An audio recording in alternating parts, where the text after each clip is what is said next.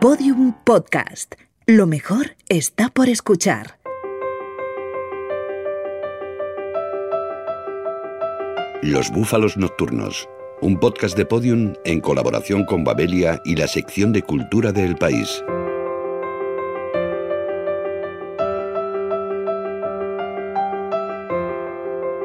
La muerte de Ursula K. Le Guin deja a la ciencia ficción sin uno de sus más valiosos exponentes. Por suerte se trata de uno de los géneros literarios con mejor salud y en el que la presencia de escritoras no es una excepción. De hecho, una mujer está considerada como una de las precursoras de esta corriente, Mary Shelley. El testigo de Lewin, Shelley y tantas otras sigue pasando de mano en mano, de generación en generación, y en España acaba de tomarlo Laura Fernández con su novela Connerland.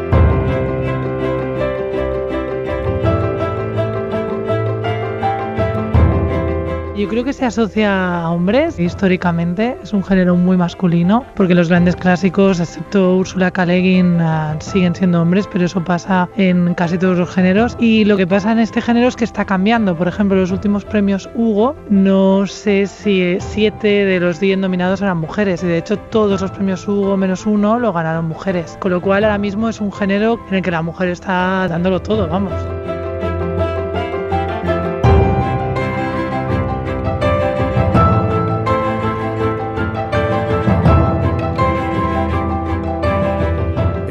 No tengo frío. ¿Por qué no tengo frío? Porque está muerto. Siéntese, por favor, y rellene este formulario. Lo siento, pero creo que voy a irme. Lo he pensado mejor y creo que Denver no me puede ayudar. Rellene este formulario y espere su turno, por favor. Creo que no me ha entendido. No, creo que es usted quien no me ha entendido a mí, señor Van Conner.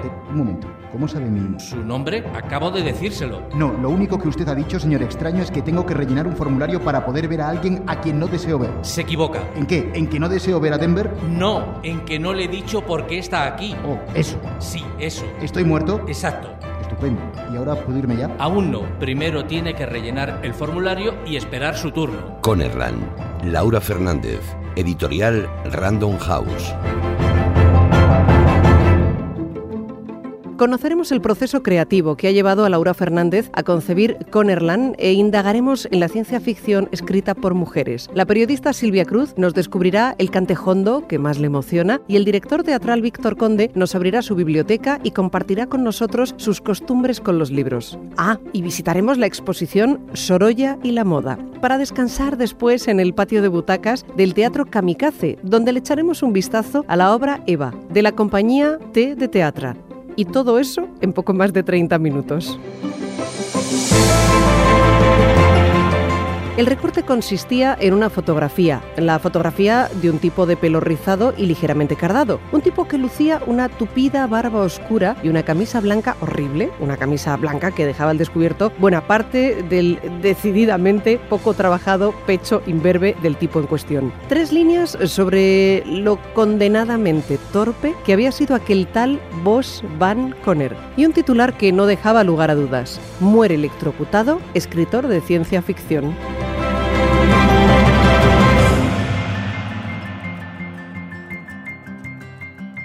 Mujeres y Ciencia Ficción, con Laura Fernández, autora de Connerland, y Elia Barceló, Premio Ignotus de Literatura.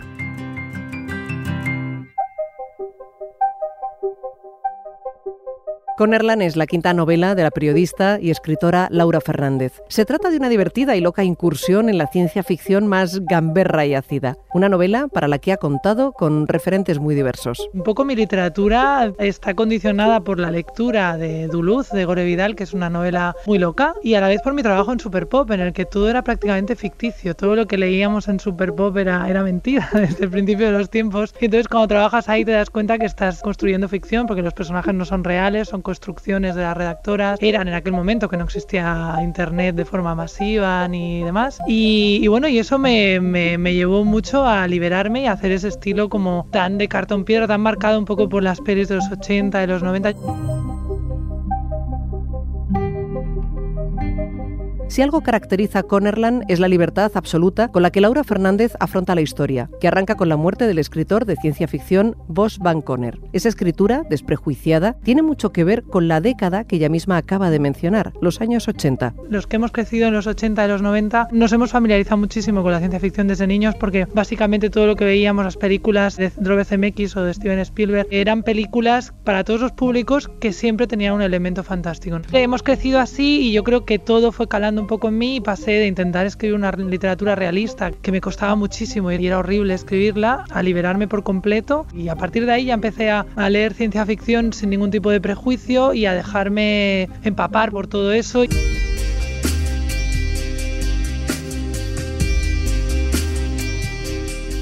Y si hay una película ochentera que ha marcado especialmente a Laura Fernández, esa es Ghost, aquella comedia fantástica y sentimental protagonizada por Demi Moore, Patrick Swayze y Whoopi Goldberg. Yo en Ghost veo un potencial altísimo en toda la comedia de Whoopi Goldberg, el personaje de Whoopi Goldberg me parece maravilloso y la idea de alguien que tiene a un fantasma como una mosca cojonera todo el día detrás, que no la deja en paz, y eso me encantaba. Y claro, la peli tira por el lado dramático, pero sin embargo tiene esos momentos de comedia fantásticos y todo eso yo creo que se quedó impreso en mi cerebro de niña de 12, 13 años y de mayor hay un momento en que reaparece y dices, wow, voy a hacer eso, voy a hacer una, una medio. Boss Conner, el protagonista de Connerland, muere electrocutado por un secador de pelo. Sorprendentemente, despierta en lo que parece una nave espacial. ¿Está muerto? ¿Qué hace allí? ¿Es aquello el más allá? Lo cierto es que su muerte desencadenará una serie de peripecias, a cual más demencial, que no solo sufrirá él mismo, sino también su círculo personal y laboral. Como ven, se trata de una historia en la que su autora no se ha puesto demasiados límites. Esta novela tenía 691 páginas, es decir, todavía era casi el doble de lo que es de larga, y entonces el dramatis personae de la novela hay alrededor de 170 personajes, pero había más. Y digamos que crece hasta el infinito, y lo mejor de la ciencia ficción para mí es que no hay límite precisamente, ¿no? Cualquier cosa que se te ocurra tiene cabida. Yo reivindico la ciencia ficción de Douglas Adams o de su maestro Robert Sheckley o de Sam J. Lundwall, bueno, escritores de ciencia ficción que no se pusieron ningún límite y que mezclaron totalmente la realidad con la ficción de una manera loca y divertidísima.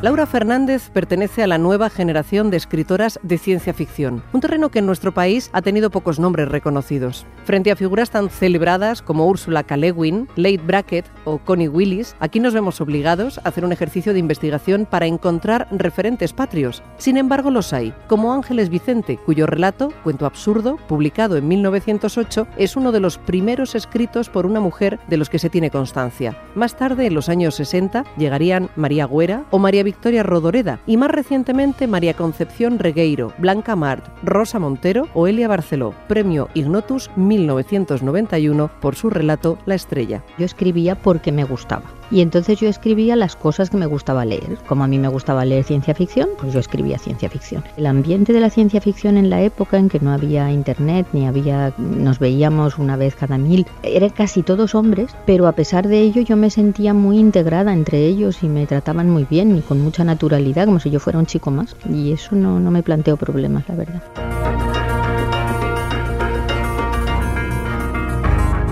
Quizá por esa falta de nombres femeninos españoles con prestigio reconocido, los referentes de Elia Barceló fueron obviamente mujeres anglosajonas, como Úrsula K.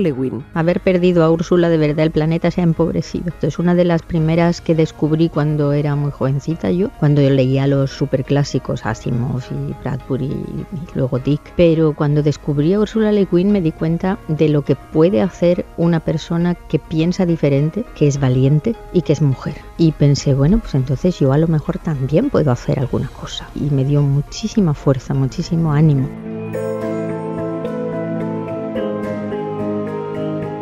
Elia Barceló, considerada junto a la argentina Angélica Gorodíser y la cubana Daina Chaviano como la trinidad femenina de la ciencia ficción hispana, incorpora protagonistas femeninas en sus novelas, personajes alejados de los clichés al uso, como la protagonista del color del silencio, que no solo es mujer, sino también sexagenaria. La mayor parte de los protagonistas de todo eran hombres. Y cuando había un protagonista femenino, estaba escrito por un señor. Poco a poco las mujeres nos hemos ido dando cuenta que somos la mitad de la población, más bien un poco más. Y cuando una escritora escribe, pues es muy normal que quiera poner en el centro de su atención lo que le pasa a otra mujer. Solo que los hombres en ese caso piensan que es literatura de mujer, literatura femenina. Cuando ellos tratan un problema, es literatura universal. Cuando lo trata una mujer, es una literatura femenina para mujeres.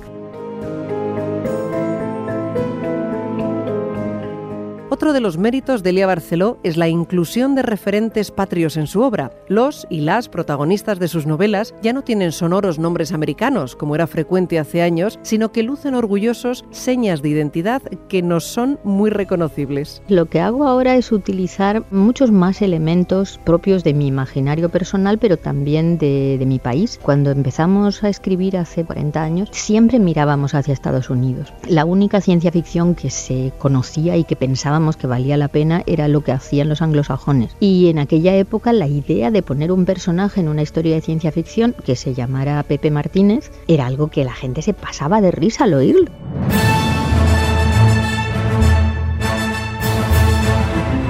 La ciencia ficción ofrece una variedad de temas sorprendente. No solo permite afrontar oscuros dilemas morales o peliagudas preguntas sobre nuestra propia naturaleza, sino que avanza conflictos y encrucijadas que nos encontraremos en un futuro, muchas veces más cercano de lo que pensamos. La ciencia ficción en la forma es el único género que plantea temas nuevos. O sea, cuando uno coge una novela de cualquier otro género, siempre se trata lógicamente de el amor, la muerte y todo el espectro de pasiones humanas. La ciencia ficción trata del amor y de la muerte y de todo el espectro de pasiones humanas, pero con temas que nos afectan ya o nos van a afectar en un futuro muy muy cercano, como la robótica, las inteligencias artificiales, toda la revolución genética. Eso la ciencia ficción lo trata desde los años 50.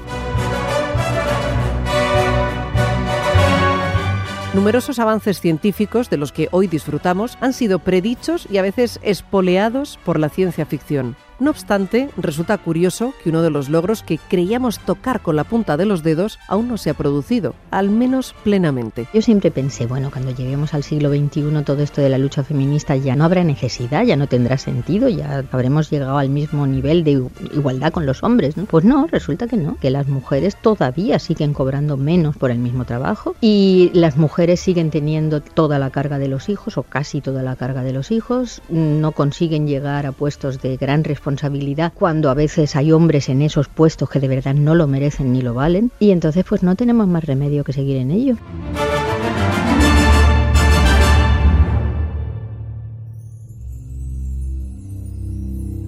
El protagonista de la historia, de Van Dumar, era un tipo que cuidaba en exceso de su pelo y se sentía incomprendido por los habitantes de su planeta. Al final, el tipo en cuestión, un ex astronauta, se mudaba a otro planeta, un planeta en el que el cuidado del pelo era primordial. La historia se titulaba Un astronauta que no puede vivir sin su champú.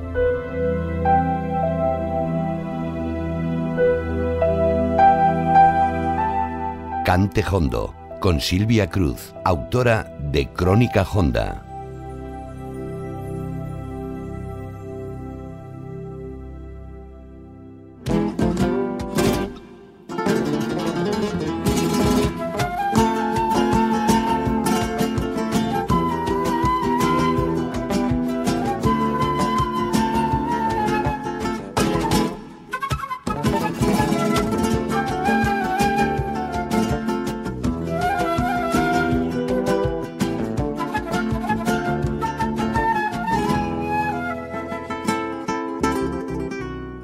Veces digo que escribí este libro para no volverme loca. Es una exageración, claro, pero como toda hipérbole y todo tópico, encierra algo de verdad. Esa terapia que fue mi libro, Crónica Honda, arranca con una semblanza de Paco de Lucía, que sonaba, suena y sonará siempre de esta manera.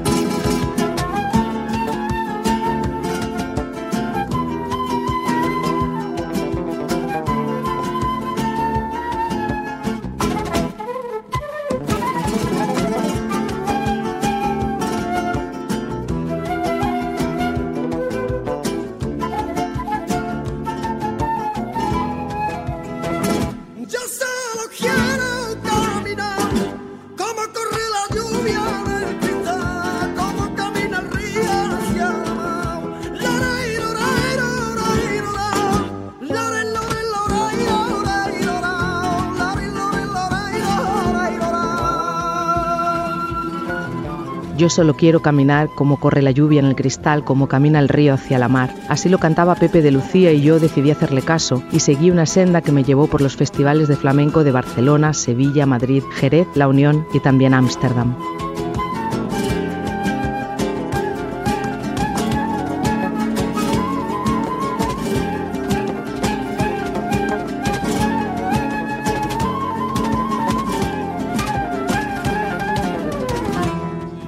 Y eso es lo que cuento en Crónica Honda, lo que vi y oí en ese viaje donde artistas, periodistas, promotoras o camareros me hablaron de sus vidas y sus trabajos en medio de un país en crisis. Porque Crónica Honda no habla solo de cantes, bailes o noches de juerga, habla también de paro, corrupción y machismo. Y como el flamenco es la música que me acompaña desde la cuna, también habla de mí y de mis recuerdos. Y en la de mis noches sin luna busco los luceros de tus ojos verdes y como una repito tu nombre porque tengo miedo de tanto quererte.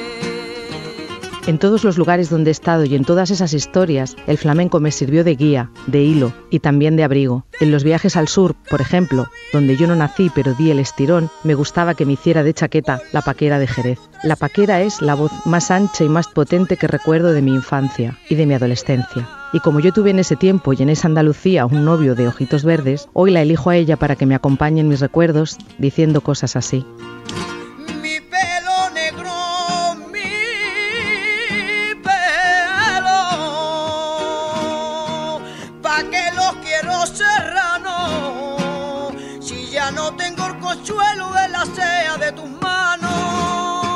Mi pelo negro, mi pelo, ¿pa' qué lo quiero serrano si ya no tengo el consuelo de la seda de tus manos? Ay, la paquera, la paquera, el flamenco y sus letras. Luego aprende una que nada es para tanto. También que el amor acelera, inquieta, conmueve, pero no debe doler.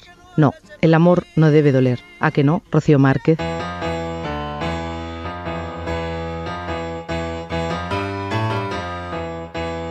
con la espada de mi padre, presente, despierto rosa cortada, la luna en cuarto creciente. El que me ha cortado el tallo era labio, luego diente. Le gusté potra salvaje y ahora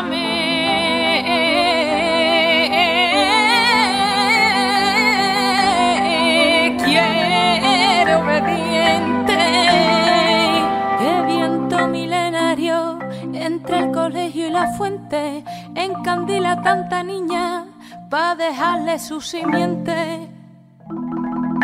Cuando oigo a Márquez, oigo el presente y veo el futuro, no solo del flamenco, también de su contexto. A mí Crónica Honda me dio aire y expectativas, que es lo que precisa cualquier ser que respira, una certeza por chica que sea de que habrá pan para mañana. Un mañana digo, no un futuro, que a no adelantarme mucho lo he aprendido también en este viaje y me lo recuerda siempre el flamenco. Empecé Crónica Honda como un duelo y lo acabé de una forma luminosa porque reconozco que durante el trayecto y la escritura yo lloré a mares, pero también es verdad que por lo menos la mitad de las veces lo hice de felicidad.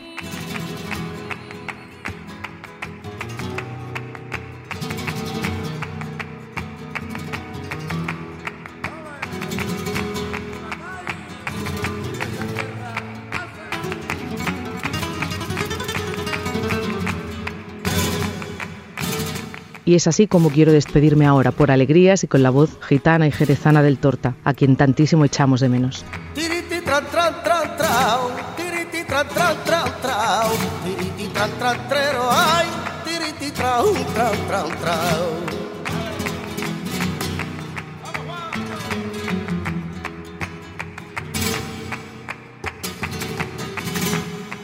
Navega por la bahía sin que lo sepa la luna. Navega por la bahía, la barquita a que me trae, hay pulsera y mercancía.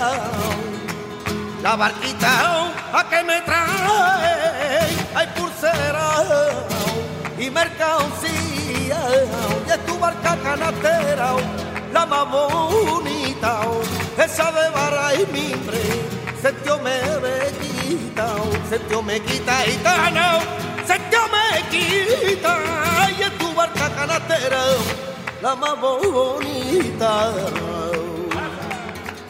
El joven de aspecto amarillento dejó de sollozar y miró a vos como si su blancuzco pecho imberbe despidiera rayos de luz. Tenía la cara muy roja. Parecía llevar un buen rato llorando. Vos lo ignoró. Volvió a concentrarse en el formulario y descubrió que no era estrictamente un formulario, era más bien un cuestionario y las preguntas eran francamente estúpidas. Ha llegado usted a biblioterapia. La sección cibernético femenina cultureta terapéutica futurista. Accediendo.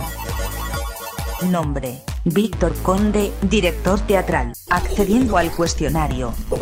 Tiene manías al comprar libros. Cojo la pila de libros y miro los cantos de los libros, el que esté más afilado, perfecto, el que esté menos abierto. Los subraya. Nunca. Mis libros parece que sean nuevos de librería. Ni los subrayo, ni los doblo, ni los abro más de lo que pienso que va a deformar ese libro. Soy muy maniático. ¿Cómo los ordena? Si tú ves mi librería, no podrías entender cómo está organizada. Yo me aclaro muy bien y, y sé los libros donde tienen que estar, pero no te sé decir un orden. ¿Su lugar favorito para leer? Me encanta leer en el sofá, con mi lamparita. También leo en la cama, también leo en la cocina. Tengo muchos libros desperdigados por toda la casa. ¿Cuál ha sido el último que ha leído? Bella del Señor, de Albert Cohen.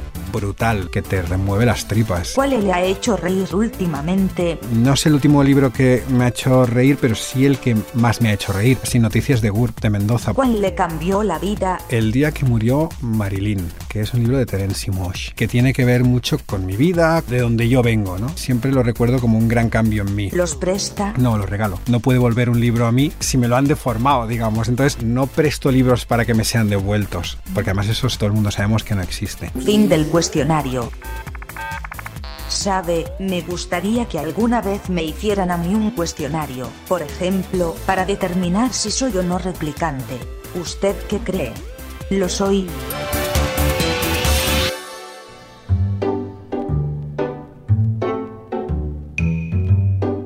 Ellen Ackers se había preguntado si el pelirrojo de la nadadora, Maret Brunswick, era natural, si bajo aquel bañador aburrido, una vieja y ortodoxa pieza en dos colores, un azul desvaído y un gris que se había convertido ya en un nauseabundo marrón todoterreno, habría una mata de pelo del mismo tono de la melena que ocultaba el gorro, igualmente insulso. Ellen Ackers acostumbraba a preguntarse este tipo de cosas. Exposición Sorolla y la Moda en los museos Thyssen y Sorolla de Madrid, con el comisario Eloy Martínez.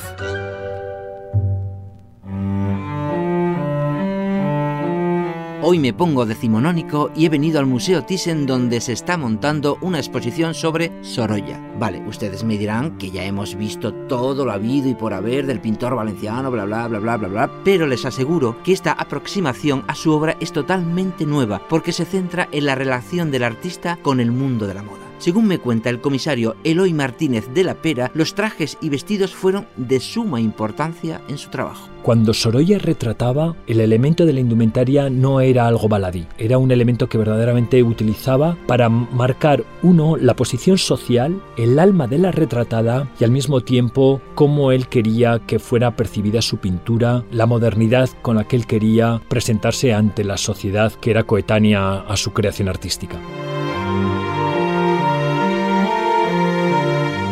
La moda aparece en estas pinturas, retratos de personajes destacados de la época, aportando una valiosa información sobre esas personas que posaron para él. Fue uno de los principales retratistas de su época y también uno de los más solicitados por los miembros de la aristocracia y de la burguesía. Lo retrataba y lo reflejaba con todas sus aspiraciones personales y sociales. Son pinturas que verdaderamente muestran el alma de la gente que convivió con Joaquín Sorolla y de las familias que componían lo que era la burguesía y la aristocracia de entonces.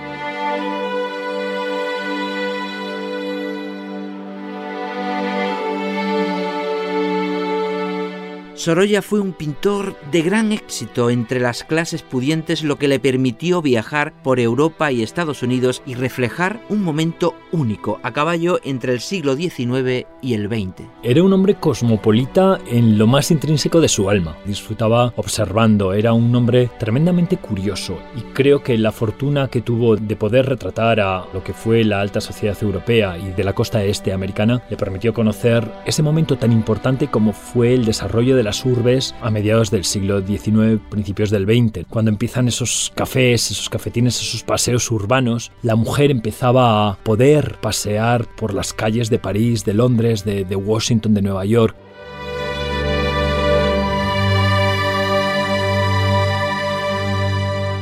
Esta exposición tiene dos sedes, el Museo Thyssen y el Museo Sorolla de Madrid. En ambas se puede observar cómo Joaquín Sorolla retrata a la mujer en ese cambio de siglo, un momento donde la moda y las costumbres experimentan un gran cambio. Él conoce París en el momento de mayor esplendor de París, cuando París se convierte verdaderamente en la capital de la vida moderna, y todo lo que ve le queda grabado en la memoria, y ve que empieza a aparecer una mujer que se viste con ropas mucho más sueltas, donde su silueta la marca a ella ligeramente con un cinturón donde empiezan a aparecer diseñadores como son Paul Poiret, Charles Freddy Worth o Mariano Fortuny que ven ese elemento femenino en la mujer con ropas que verdaderamente casi se llevaban sin, sin ropa interior.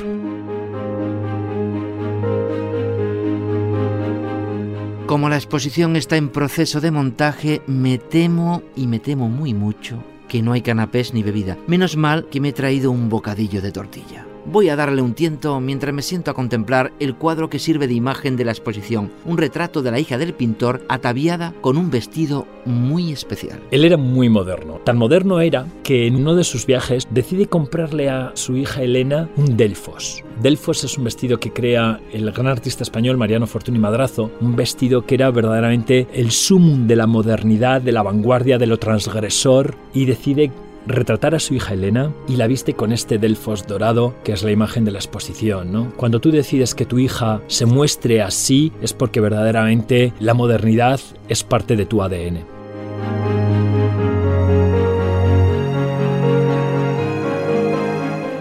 Me acaban de llamar la atención porque estoy llenando de migas el suelo. Bueno, aunque en realidad creo que ha sido porque el guardia de seguridad es sin cebollista y mi tortilla española tiene cebolla. Claro que sí.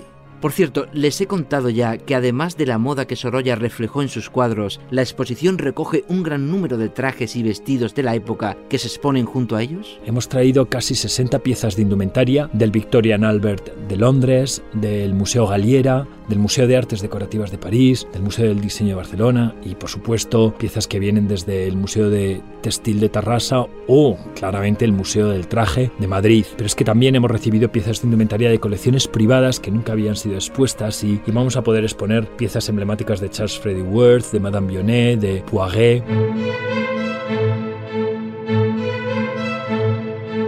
Pero no solo se pueden ver cuadros y trajes en esta muestra, Sorolla también reflejó en sus lienzos los salones de las grandes casas de la época y por cierto se exponen unas preciosas y delicadas piezas de mobiliario. Vamos a tener piezas de artes decorativas, de sillas, el armario vestidor de su mujer Clotilde, jamugas que él utilizaba en la decoración de sus salones. Son piezas que no es escenografía, son piezas reales y que él utilizó en sus retratos. Y les enfrentamos también a, a ese cuadro para que el público vea cuál era el universo integral de la creación y del proceso creativo y artístico de Joaquín Sorolla.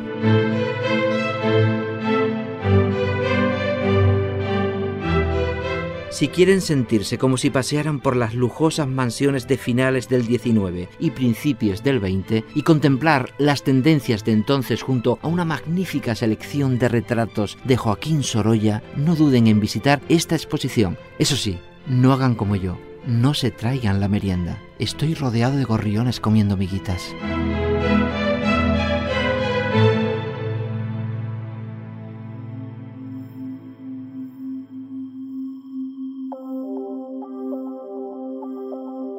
Vivian Van Conner fantaseaba con la idea de ser la última habitante del planeta desde que era una niña. Luego creció, se instaló en una casita junto al mar y se dedicó a jugar a ser náufrago. De vez en cuando se permitía llevar consigo un mendrugo de pan y una novela de ciencia ficción que leía a la luz de una vela porque ese día el naufragio ficticio no había ido del todo mal y junto a ella habían aparecido en la orilla una vela y un minúsculo paquete de cerillas. Y por supuesto, el mendrugo de pan milagrosamente seco y la novela.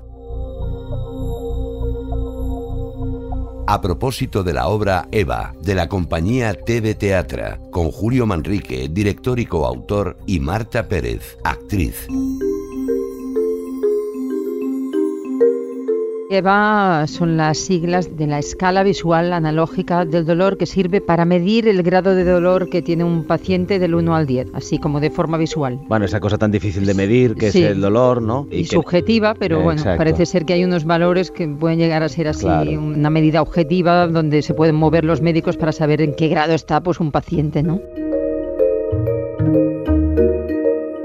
Queríamos hacer un Vidas Cruzadas, queríamos explicar la historia de cuatro mujeres que en un momento dado se cruzan. Y de repente nos dimos de bruces con el descubrimiento de que existía esto que se llama EVA. Y dijimos, ostras, es precioso, ¿no? Una escala que se utiliza para saber cómo te duele de 1 a 10 y que además es un nombre de una mujer y que además es el nombre de un mito, ¿no? Eh, fundacional, la primera mujer. A la vez teníamos la voluntad de escribir una comedia y pensamos, qué complicado, pero qué divertido que sea complicado, ¿no? ¿Cómo se escribe una comedia sobre el dolor? La historia de cuatro Exacto. mujeres que por razones distintas cada una de ellas tiene sus medidas de protección, ¿no? Ha levantado sus muros para defenderse de algo que las tiene un poco Que atrapadas. les duele. ¿no? Lo chulo de la obra es que pilla este momento en que todas hacen el cambio, en el que les pasa algo que las hace Exacto. reaccionar. ¿no? Y quería añadir esto que Eva, como decía Julio, está lleno de simbolismos en la obra. Hay un personaje que es la hija de una de nosotras, también se llama Eva, que tiene 25 años, que justamente son los años que cumple la compañía. Y bueno, está todo muy atado, es muy redondita esta obra. ¿no?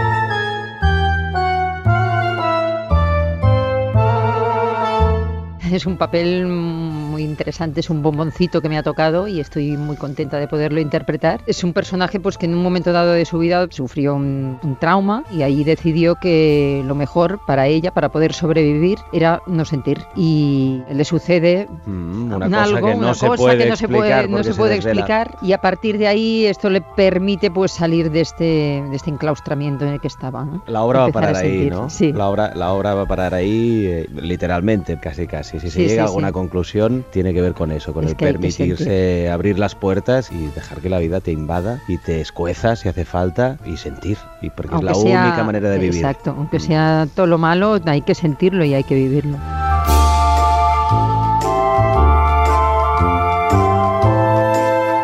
Estos 25 años, bueno, han sido evidentemente muy positivos, aunque hemos pasado de todo, como en todas las relaciones, pero si hay que hacer un resumen, pues ha sido una experiencia muy gratificante durante estos años. Nos hemos movido dentro del humor, intentando experimentar y evolucionar, porque yo creo que el secreto ha estado seguir en esta línea, ¿no? De dentro de unos límites, ¿no? Arriesgar todo lo que podíamos y, y hacer lo que nos apetecía, arriesgando pues a lo mejor a perder una parte de público. Son muy valientes las de teatro. Abrieron un camino que les funcionaba muy bien y se han atrevido siempre cada vez a irse por otro lado y por otro lado y por otro Hmm. lado. Y también creo que es muy inteligente, ¿no? Porque como todo en la vida casi nada puede quedarse congelado en un instante, ¿no? Sí, hacer la fórmula esta de que cada una fuera de la compañía pudiera tener sus infidelidades, ¿no? Primero éramos una formación solo de mujeres y después nos abrimos a que entrara los personajes masculinos. Tenemos así unos colaboradores habituales, Albert Ribalta, Jordi Rico, que en este espectáculo también están y que forman parte ya de, de nosotras.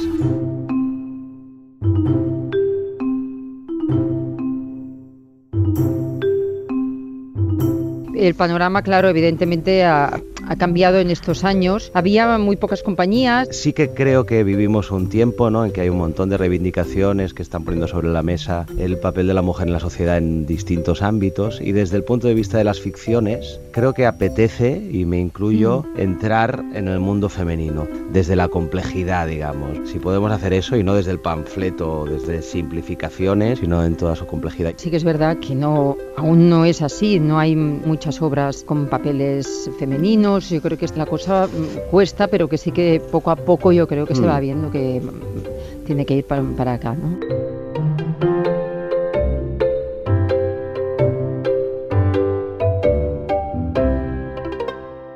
Pasaréis Sí. bien. La gente se ríe muchísimo. Muchísimo. Incluso te diré que por encima de nuestras expectativas, pese a que la obra estaba escrita con una voluntad de convertirse en algo así como una comedia dramática y que se mezclasen los dos tonos, pero por lo visto la gente tiene bastantes ganas de reírse y creo que invitamos a que eso sea posible y la, y la gente se ríe mucho, es muy divertido. Mucho. Y, y hacen Ah, un viaje. Se abren, como te decía, es una obra que abre puertas, creo, entonces se abren unas cuantas, cuatro para empezar, que poco a poco se van eh, ligando de una forma más o menos sorprendente. Creo que hacen un viaje emocional, sobre todo porque es una obra que Sí, apela mucho a lo, totalmente. al humor y después también al- a lo emocional, a lo líquido, a lo de dentro y espero que sea una obra que sirva para una de las cosas para las que puede servir el teatro, que es para reforzar un poco el músculo de la empatía, que, que, lo, que lo necesitamos muchísimo cada vez más. También decir que yo creo que es un espectáculo maduro, es muy bonito, yo creo. Le hemos puesto mucho Sí, cariño. mucho cariño.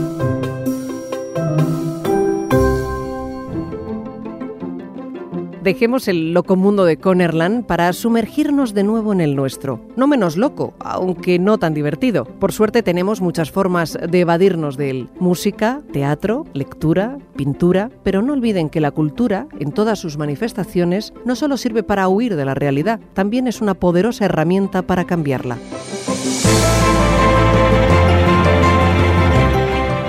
La gente tiene una capacidad inmensa de crear. Siempre hay gente que se inventará cosas maravillosas, cosas que te hacen soñar, cosas que te dan miedo, cosas que te llevan más allá de esta vida rutinaria, mm, cotidiana, habitual, que en tantos casos es tan sosa y tan gris. Y entonces te metes en una novela en que puedes viajar al pasado, a otros planetas, a otras galaxias, donde puedes meterte en la mente de una persona que está a punto de cometer un crimen, por ejemplo. Es una maravilla. Nada mejor que leer.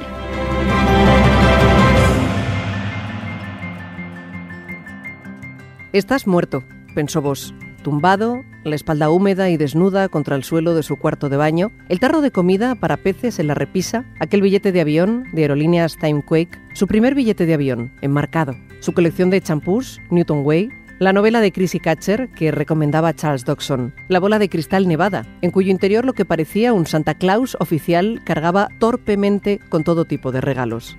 Estás muerto.